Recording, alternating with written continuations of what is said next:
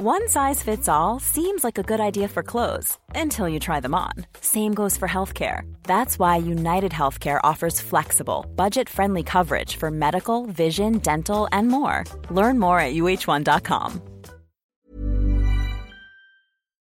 Vous écoutez la partie 3 de cet épisode de Dramatisme mensuel. Si vous voulez avoir un récap de tout ce que j'ai vu au théâtre en janvier, rendez-vous dans la partie 1. Pour savoir pourquoi les théâtres sont des buses en communication, c'est dans la partie 2. Si, si, c'est une vraie question.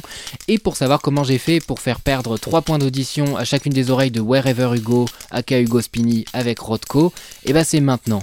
Vous écoutez la pièce rapportée, la rubrique de Dramatisme dans laquelle je traîne une personnalité au théâtre pour la traumatiser. Et après, on vous raconte. Générique.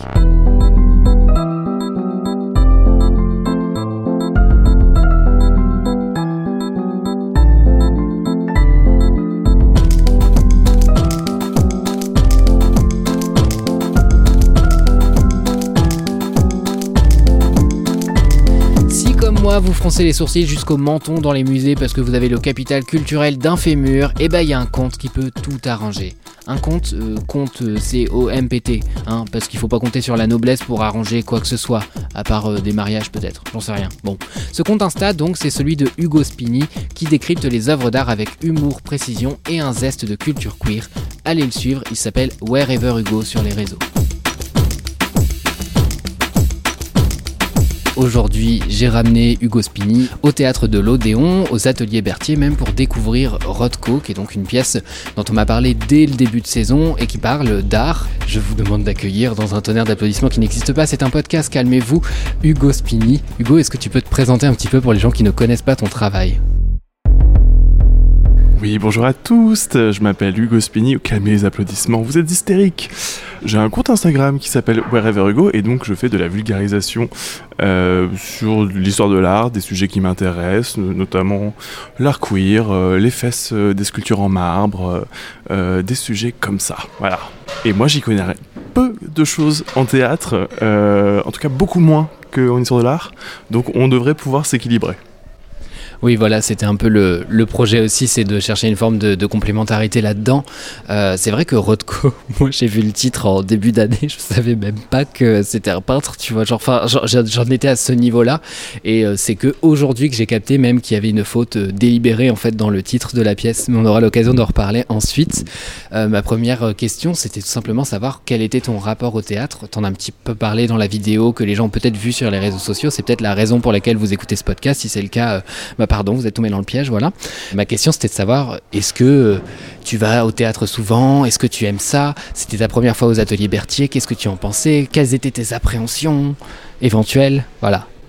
Alors euh, moi je vais quand même, j'allais assez régulièrement au théâtre grâce à ma grand-mère qui nous y emmenait beaucoup, euh, mais c'est vrai que j'y vais pas autant que d'autres lieux culturels comme les musées, les fondations, les galeries d'art, les centres d'art.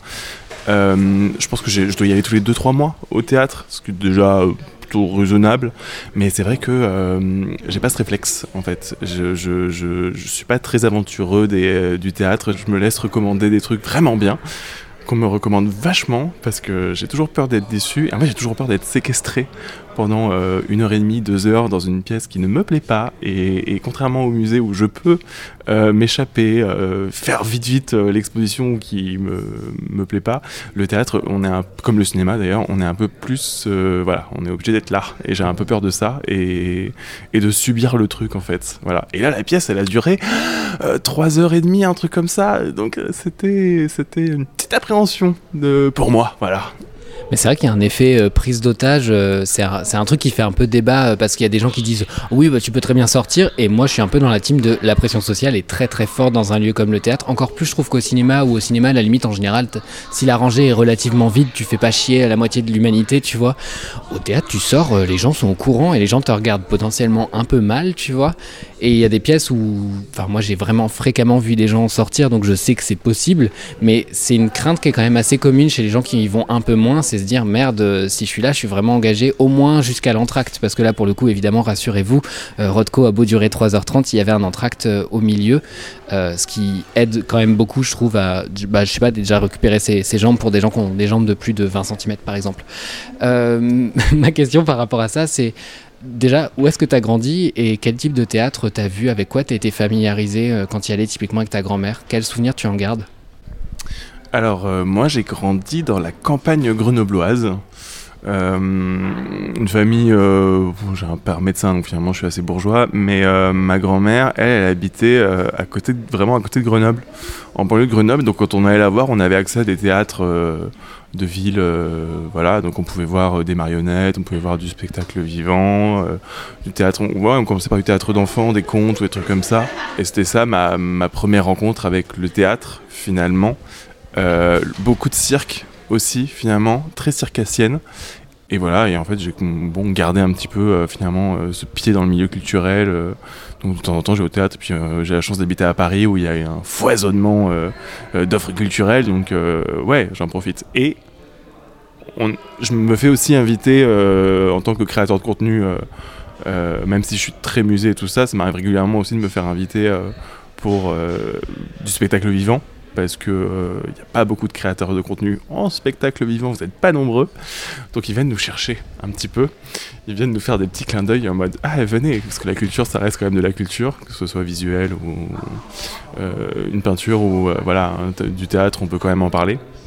Non, c'est intéressant ce que tu dis. Et en effet, il y a un côté un peu vertigineux à Paris. Quand tu commences à t'intéresser au théâtre, tu te rends compte qu'en fait, il n'y a pas beaucoup de choses qui passent. Il y a énormément de choses qui passent. Et en fait, tu peux pas avoir le faux mot quand tu connais pas les gens. Et puis en fait, tu te familiarises avec une affiche, tu fais merde, il y a aussi ça, puis il y a aussi ça. Ah, puis ça, je connaissais pas, mais il paraît que c'est bien aussi. Ce qui fait que en fait, c'est un peu sans fin. Euh, tout à l'heure, tu parlais justement du fait que tu allais au théâtre euh, dans ta vie plus contemporaine, hein, plus actuelle, sur les recommandations d'amis par exemple. Euh, c'est quoi les arguments qui te pousseraient à aller voir une pièce de théâtre? Qu'est-ce qu'on peut mettre en avant pour te dire euh, vas-y Hugo, euh, cette fois tu te bouges, tu y vas, euh, tu vas voir cette pièce de 12h30 en allemand non surtitrée En fait, c'est moins des recommandations que le fait de suivre les gens en fait. C'est que c'est des potes, des copines, des copains qui me disent ah j'ai une place pour cette pièce ou ah je pense aller voir cette pièce, ça part de ça ça ça. Est-ce que tu as envie de m'accompagner? Je suis très voilà, je suis très passif sur ce genre de, de trucs. Je suis vachement le mood. Qu'est-ce que j'ai dit Je suis très sub. très submissif sur le théâtre, donc euh, vraiment allez-y. autant je peux être dumb top sur les expos, autant là, vraiment, là, tu sub à mort. Voilà, c'est tout. Pour euh, les personnes hétérosexuelles qui nous écoutent, un numéro vert vous sera pas proposé euh, finalement parce que allez vous faire cuire le cul. Ça fait longtemps que je compte inviter Hugo Spini, mais dès que j'ai lu le pitch de Rothko, qui passe donc au théâtre de l'Odéon et aux ateliers Berthier plus précisément, eh ben j'ai pas hésité un seul instant. Alors l'histoire elle est simple. En 2004, il y a un faux tableau de Mark Rothko, qui est une espèce de légende de l'art abstrait, qui a coûté des millions à un grand collectionneur et généré un gros débat autour de la valeur de l'art. Parce que tout le monde y a cru, en fait, longtemps. Ce tableau c'était un chef-d'œuvre, ce tableau il a fait couler des larmes, de l'encre, du sang peut-être, qui sait. Et puis bah 7 ans après, euh, on a découvert qu'il s'agissait pas du tout d'un tableau de Rothko, mais celui d'un prof de maths chinois qui est installé aux États-Unis. Pourquoi pas Le texte d'Anka Herbuts, c'est pas une biographie de Rothko, euh, qui d'ailleurs a l'air franchement d'être un gros con, hein, le genre d'anticapitaliste qui se gêne pas pour traiter les autres comme ses larbins, mais enfin bon. Mais la pièce, voilà, c'est plutôt une réflexion assez dense sur le milieu de l'art contemporain, ses concepts un peu fumeux, ses effets de cours, d'emballement, et puis bah, les faussaires qui viennent court-circuiter tout ce bordel d'un simple coup de pinceau. Alors qu'est-ce qui donne de la valeur à une toile? Qu'est-ce qui fait qu'une sculpture peut valoir des millions quand une autre qui lui ressemble en tout point peut s'acquérir au prix d'un concombre? Toutes ces questions, Rothko tente d'y apporter des éléments de réponse. Est-ce que si je t'avais pas invité et que tu avais entendu parler de cette pièce, tu aurais été la voir par curiosité vu que c'est un domaine entre guillemets qui te concerne en fait et des réflexions peut-être dont tu es déjà familier? Euh, ça, aurait été possible, mais euh, je serais vraiment passé à côté à mon avis.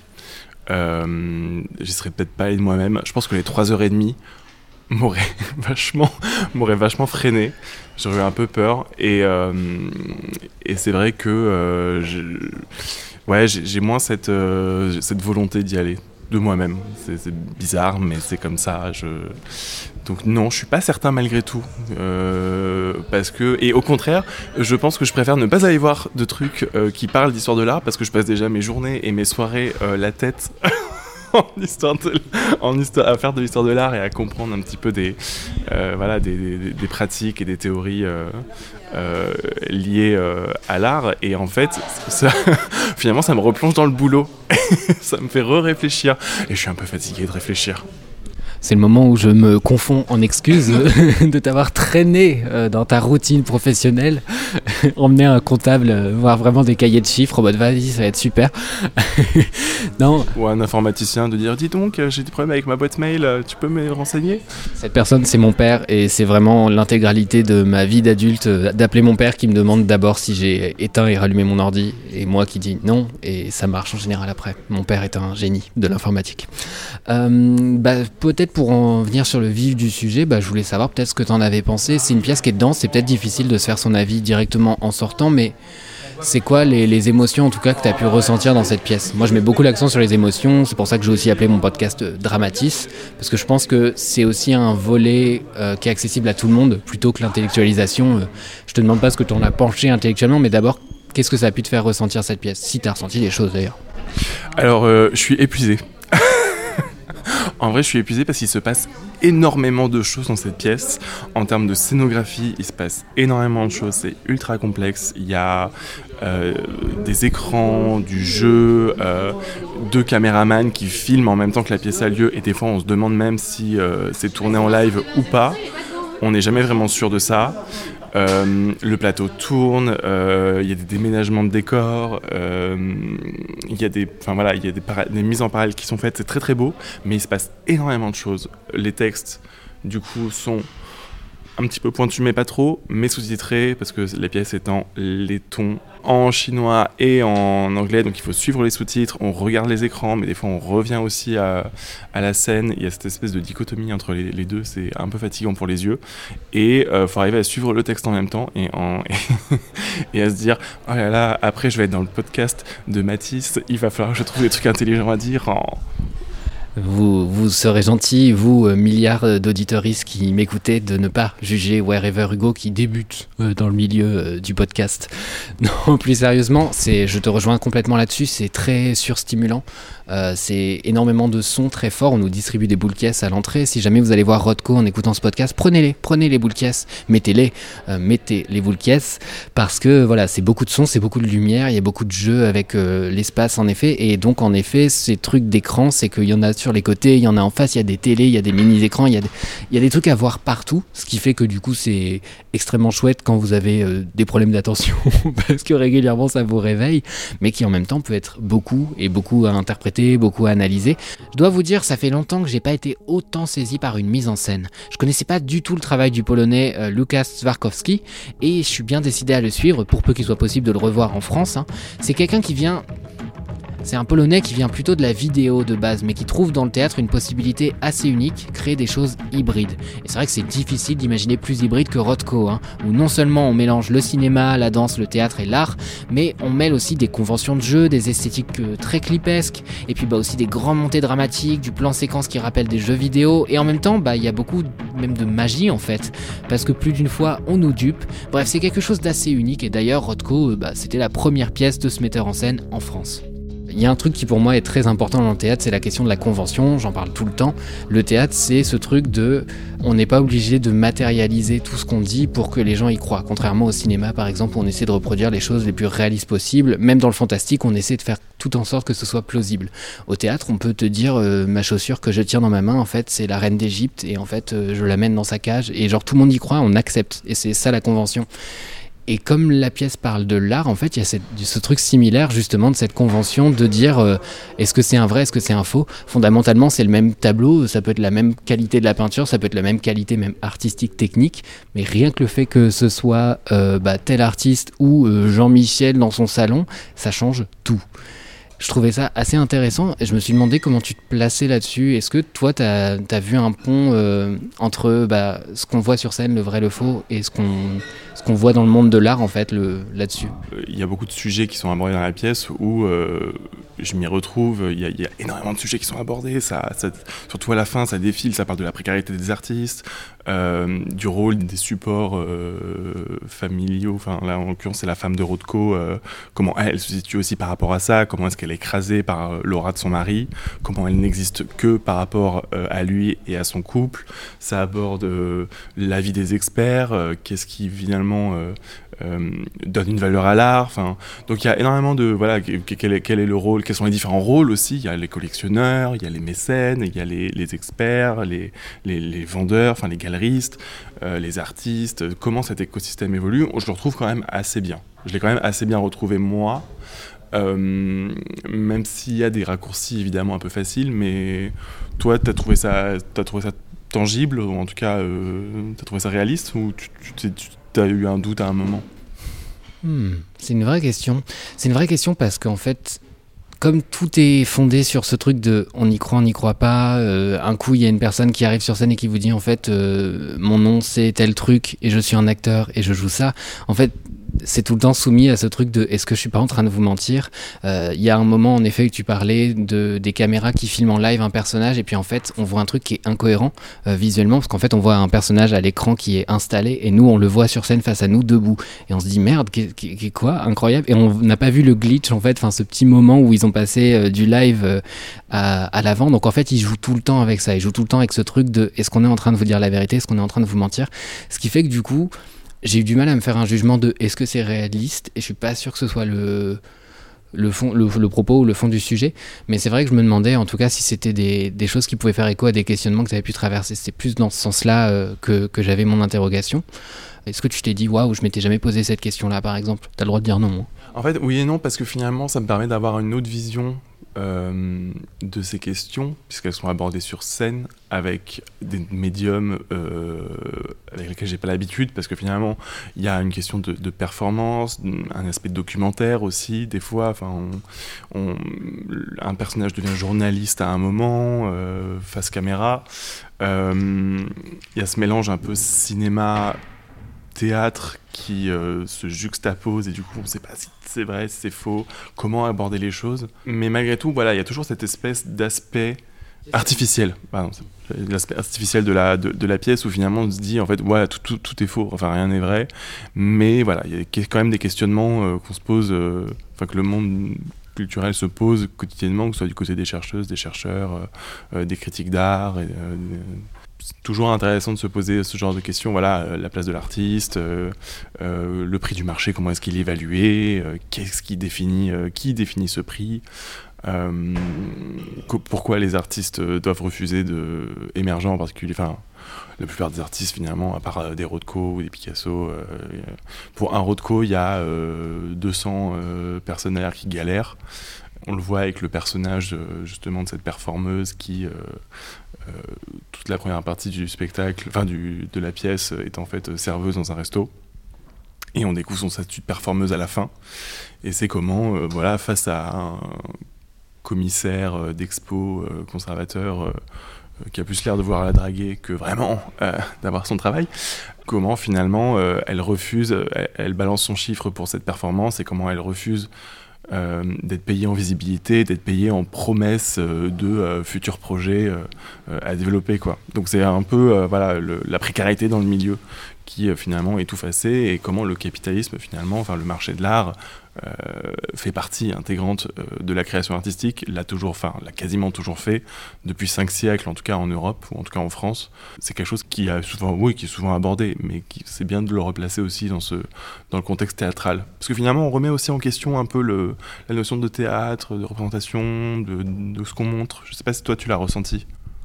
C'est justement une question que je voulais te poser. C'était la question de savoir si euh, bah, tu avais été sensible au fait que ce soit porté justement sur un plateau théâtre parce qu'on a beau utiliser le cinéma, en fait on utilise beaucoup de choses qu'on voit très souvent au théâtre, mais que je vois rarement aussi bien utilisées et aussi bien euh, poussées en fait jusqu'à leur, euh, jusqu'à leur logique euh, vraiment pure quoi. Enfin c'est-à-dire qu'il y a quelqu'un qui se dit ok il y a tel truc, c'est fait pour telle logique, bah on va aller au bout du raisonnement et on va vraiment le porter jusqu'au bout.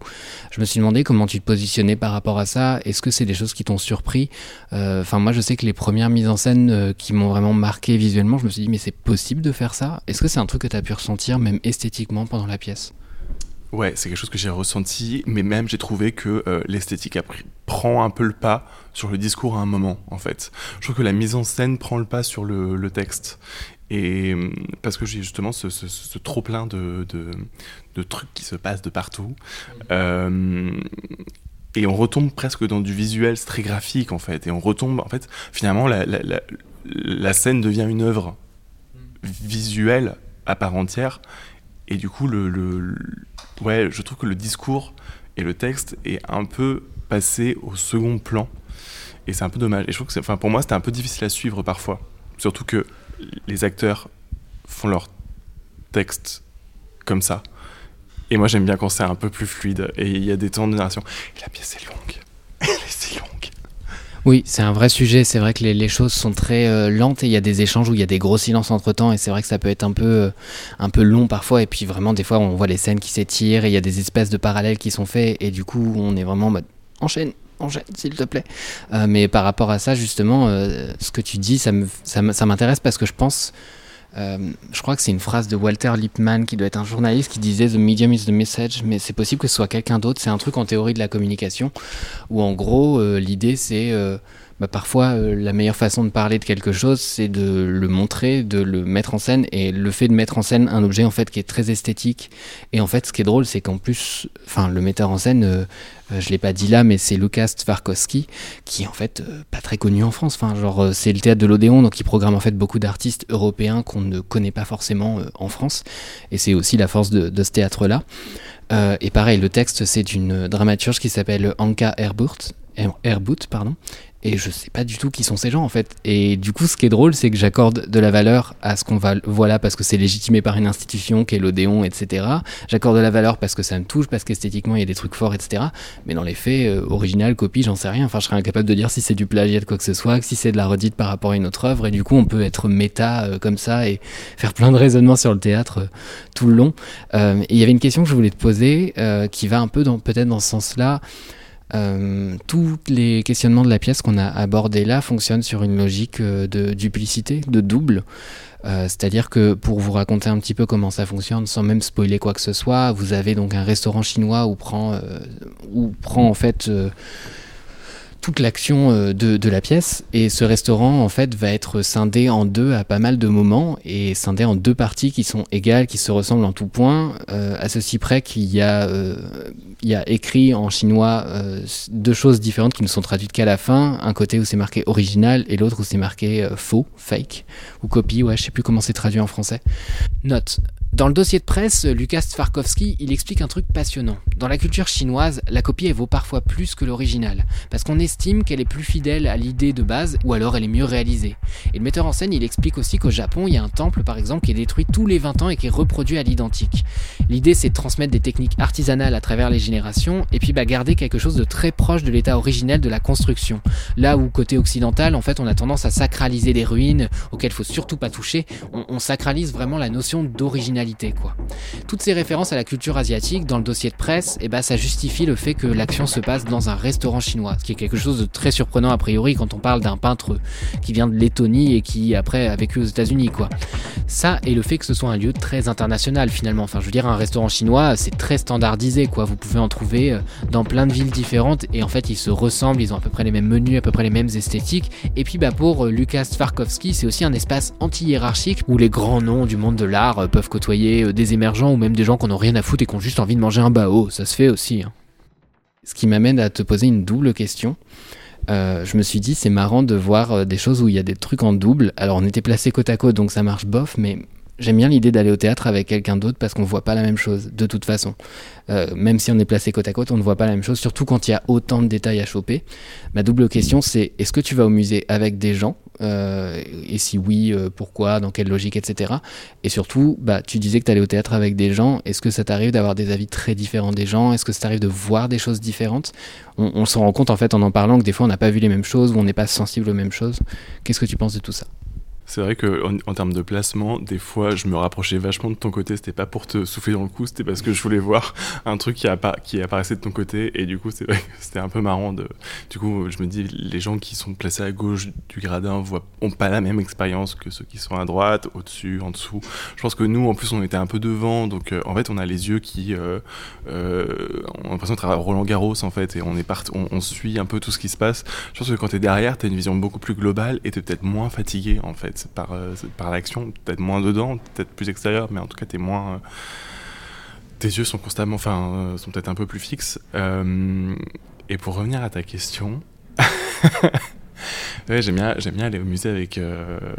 parfois, j'aime bien y aller seul, vraiment, avec moi-même et, et, Britney dans les oreilles ou euh, quelque chose d'un peu euh, voilà. Mais euh, j'aime bien y aller avec soit des, potes néophytes qui eux-mêmes n'osent pas soit y aller ou se disent pas légitimes parce que ça nous permet de nous rendre compte que ils sont beaucoup plus légitimes que ça et que ce qu'ils ressentent et que ce qu'ils peuvent juste leur paraître, par exemple, une petite blague racontée comme ça au détour d'un tableau peut avoir un apport très important sur la compréhension de l'œuvre euh, ou alors euh, voilà sur, sur, sur, le ressenti des gens.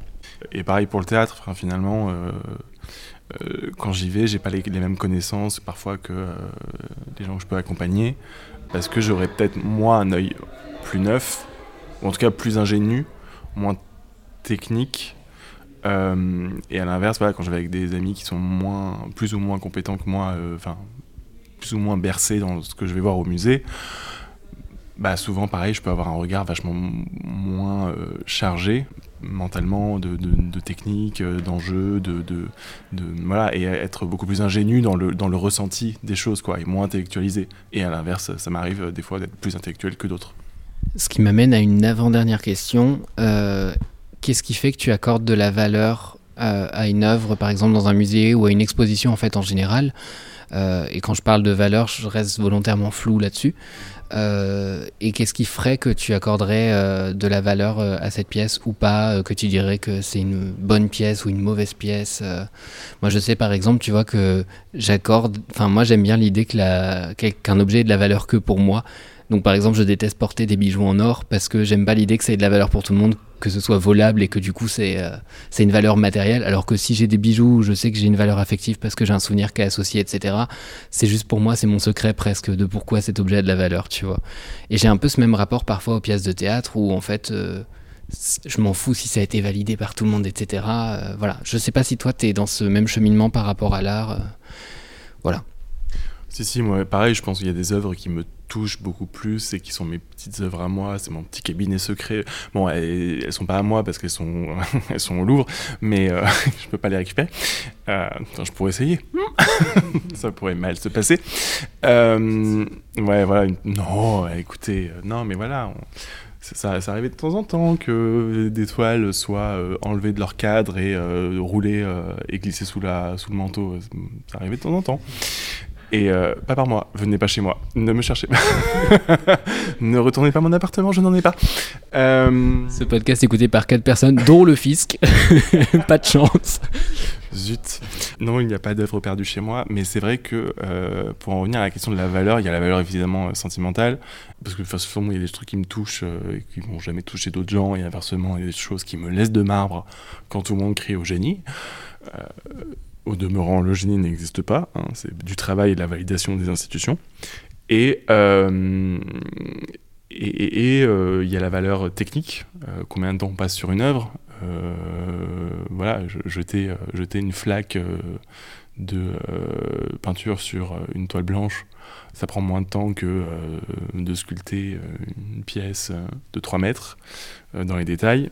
Et même euh, là, c'est encore discutable sur la, valeur des choses. Et il y a la valeur euh, du discours et de ce qu'on. À quel point est-ce que ce qu'on peut raconter raccorde avec le, ressenti des gens face à l'œuvre, en fait.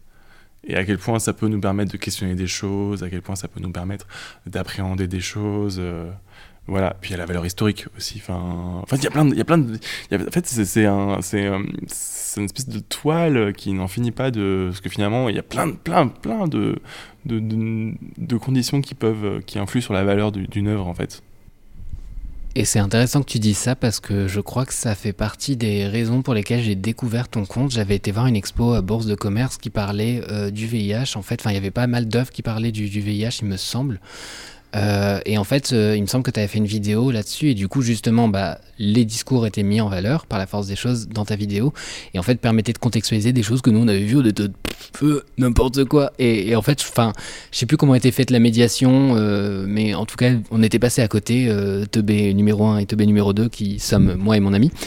Et en fait, derrière, en voyant la vidéo, en voyant le discours, j'étais en mode, ok, ça prend sens, ok, ça prend une dimension, et tout d'un coup, tu as un espèce de vertige de waouh, j'ai vu un truc de fou en fait. Enfin, c'était super intéressant. Ça, ou même euh, sur l'expo euh, bah, exposé justement au Palais Tokyo, il y avait euh, dans l'eau des choses intéressantes, pas que. non, mais c'est marrant que tu mentionnes la bourse de commerce parce que c'est vrai que l'expo Ronnie Horn et Félix González Torres, il y avait peu de médiation, voire pas du tout de médiation, et du coup c'est très difficile d'appréhender les œuvres. Enfin, moi, je, je pense que j'aurais pas eu le mes connaissances et le catalogue, euh, je serais passé à côté, quoi. Mais euh, non, mais c'est important de contextualiser les œuvres parce que c'est vrai que le discours de l'artiste est trop important et même s'il y a la question du ressenti, il faut savoir ce qu'on regarde. Parce que ces œuvres, elles s'inscrivent dans un discours, elles s'inscrivent dans une temporalité, elles s'inscrivent dans une époque, elles s'inscrivent dans, dans des enjeux. Et je voudrais juste conclure avec une dernière question pour pas te retenir jusqu'à 7h du matin, euh, de savoir si voir ce genre de pièce, ça donne plutôt envie de retourner au théâtre plus souvent ou ça te confirme potentiellement les appréhensions ou les raisons pour lesquelles tu y vas peu?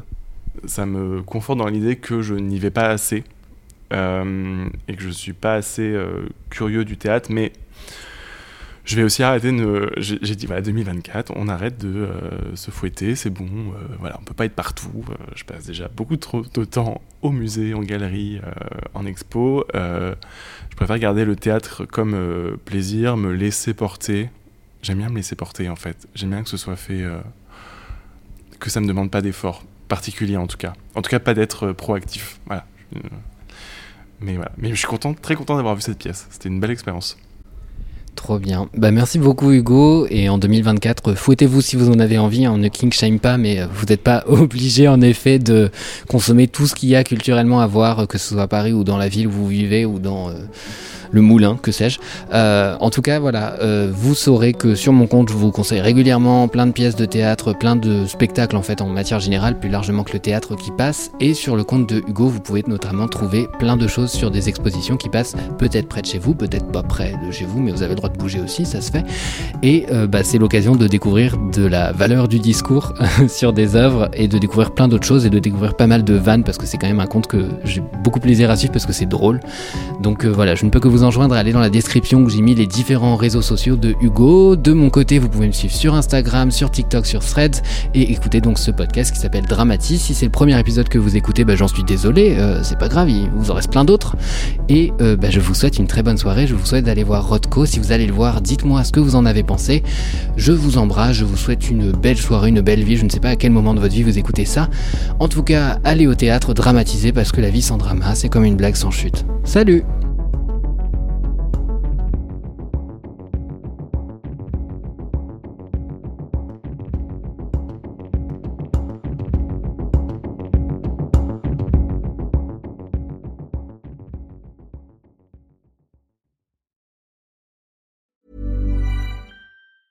Want to get a chiseled look in the jawline? Sculpt and shape your jawline with added volume from Juvederm Volux XC. Juvederm Volux XC is an injectable gel specifically designed to be robust enough to improve moderate to severe loss of jawline definition. And it is the first and only hyaluronic acid filler approved for the jawline. Add volume to your jawline for a chiseled look with Juvederm Volux XC. For important safety information and to find a licensed specialist, visit juvederm.com that's J U V E D E R M.com. Not for people with severe allergic reactions, allergies to lidocaine, or the proteins used in Juvederm. Common side effects include injection site redness, swelling, pain, tenderness, firmness, lumps, bumps, bruising, discoloration, or itching. There's a risk of unintentional injection into a blood vessel, which can cause vision abnormalities, blindness, stroke, temporary scabs, or scarring. Talk to a licensed specialist to find out if it's right for you. Visit juvederm.com. That's J U V E D E R M.com.